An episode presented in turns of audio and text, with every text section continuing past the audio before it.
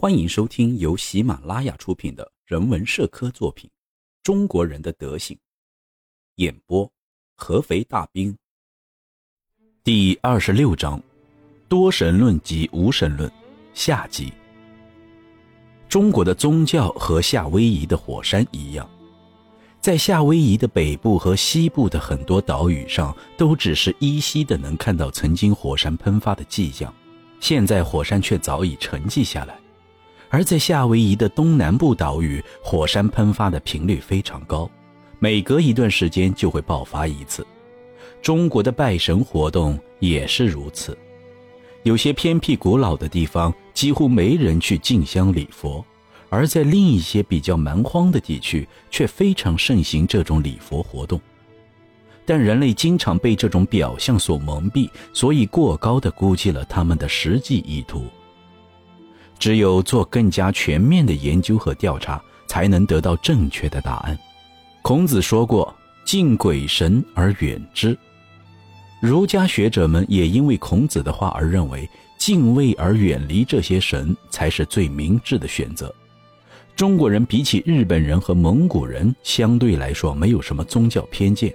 在有些庙宇的门楣上，还经常能看到这样一句古话：“敬神如神在。”用“如”字来表达含糊不清的意思，是中国人的一个特性。有一段话就将“如”字的这个特性发挥得淋漓尽致：“敬神如神来，可来可不来；敬神如神在，不敬神不怪。”比避而远之稍微好一些的是形式上的敬神，然后在规定的时间用特定的方式举行祭祀仪式，只不过这种行为是想获得一些利益而已。对中国人来说，庄重感似乎是一种与他们毫不相干的事，他们祭神也只是表面上做做样子，给人一种虔诚的感觉而已。中国人所谓的祭神，只不过是在指定的日子里弄个仪式而已。这种祭神仪式更多的是被当成一种交易而存在的。做仪式的人付出了多少资金，那他就会相应的得到多少好处。每个地方都把老天爷给人性化，并且虔诚的供奉和祭拜他，最能说明这个问题。如果问一个祭拜老天爷的中国人为什么要祭拜他，你会得到这样的回答：因为我们吃的、穿的、喝的都是老天爷显灵给我们的。就算这个中国人不知道究竟有没有老天爷，但他依然还会跟着大多数人一起去拜。祖宗留下来的习俗肯定没错，所以一切都照做。至于拜祭老天爷有没有用，估计连他自己都不知道吧。中国人的宗教仪式总是流于表面，没有深层的意义。有一副贴在寺庙柱子上的对联说的非常贴切。虽然它包含了一点讽刺的意味，上联“庙内无僧风扫地”，下联“寺中少灯月照明”。中国人对神的崇拜，就像西方人对保险公司的依赖一样。有一句俗话说得好：“宁可信其有，不可信其无。”就是说，即使没有这些神，相信也没有什么坏处。但如果这些神真的存在，而你又没有重视的话，可能就会引起神的报复。中国人认为神和人是相同的，都有一些目的性，而这些目的性支配着他们的行动。有句古话说：“奉献羊头的人可得荣华富贵。”那些不能赐予人们福分和安康的神，被认为是穷神，比如三皇。而观音菩萨和关二爷则是尊贵和富有的神明，所以有很多人供奉和尊敬。对于中国人对神明的信仰态度，西方人非常反对，因为中国人的信仰都是在假设的基础上的。他们认为信神对自己只有好处，不会有什么坏处。他们都认为信则有，不信则无。就像他们说的“信皇上就有皇上，不信皇上就没有皇上”一样。中国人非常容易接受这些神，但是他们却无法认识到这一点。我们经常可以看到中国的朝圣者一步一叩首，这一点西方人非常不理解。这种又花时间又沉闷又辛苦的朝圣历程完全没有意义。如果要问他们为什么这样做，他们会回答：如今太多人拜神不虔诚，用这种苦行的方式才能表现出自己的诚心来。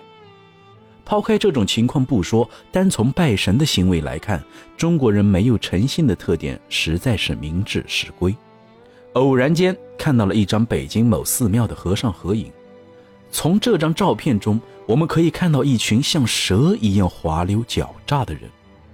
中国有句古话叫做“相由心生”，所以从他们的脸上完全可以看得出他们的生活方式。他们长着怎样的一张脸，就在过怎样的生活。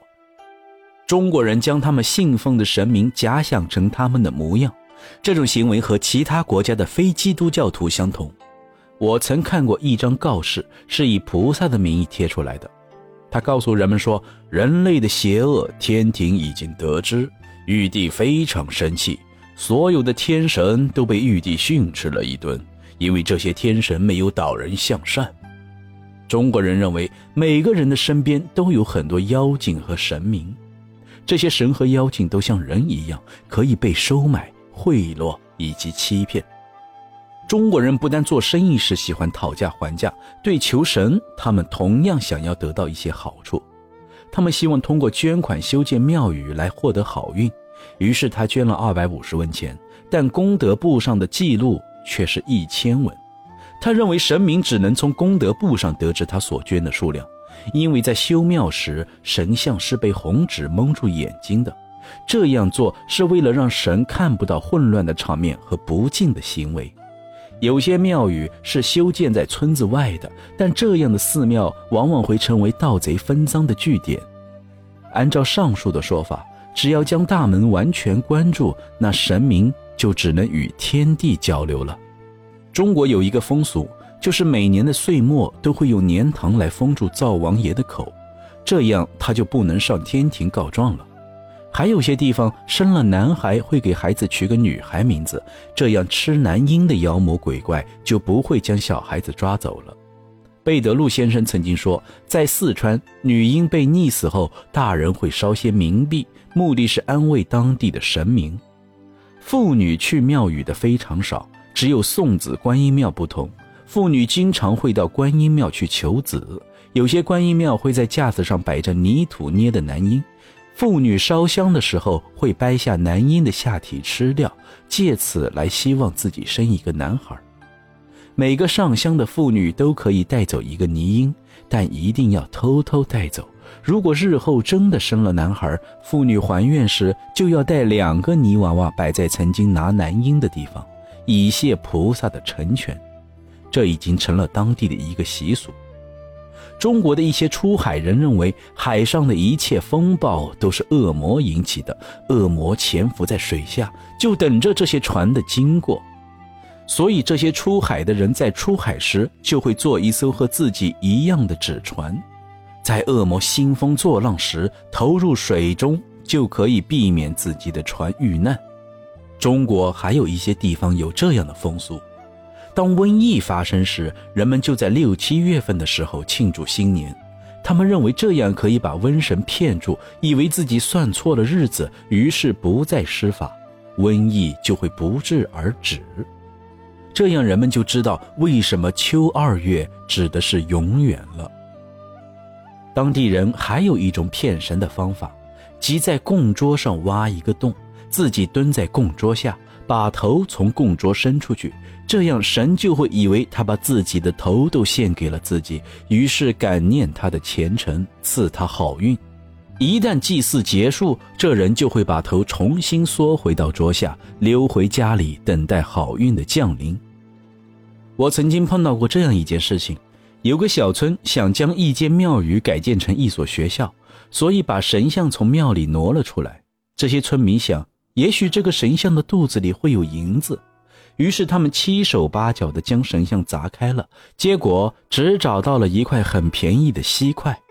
其实也会有一些和尚或者道士将宝贝藏到神像里，但那样做的结果就是寺庙被盗，佛像被砸。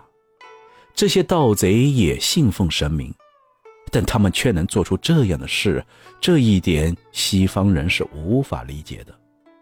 听说曾经有一桩案子，县官审问僧人时需要传召一个重要的证人，这个证人就是庙里的佛祖神像。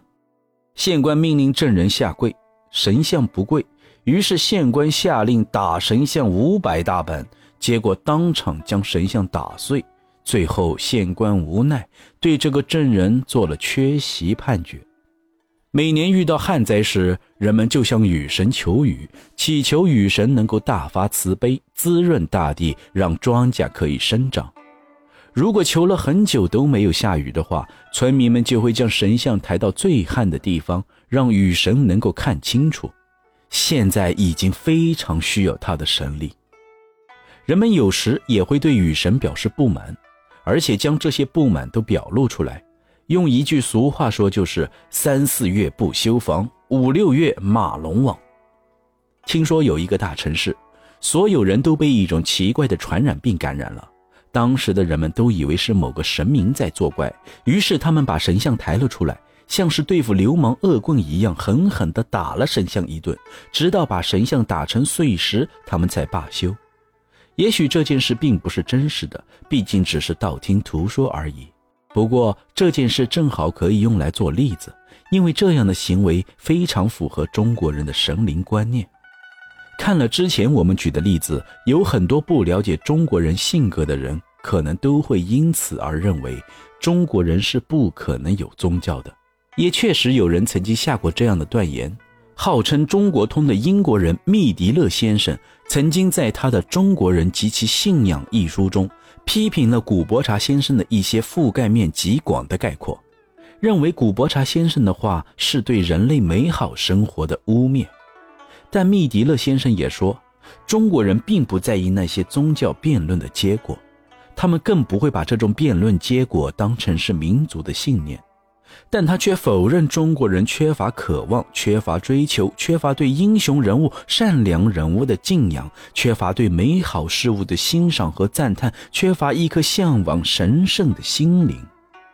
当年的英国驻华使馆中文秘书威妥玛爵士曾深入地研究过中国人的性格，所以他对中国和中国人十分了解。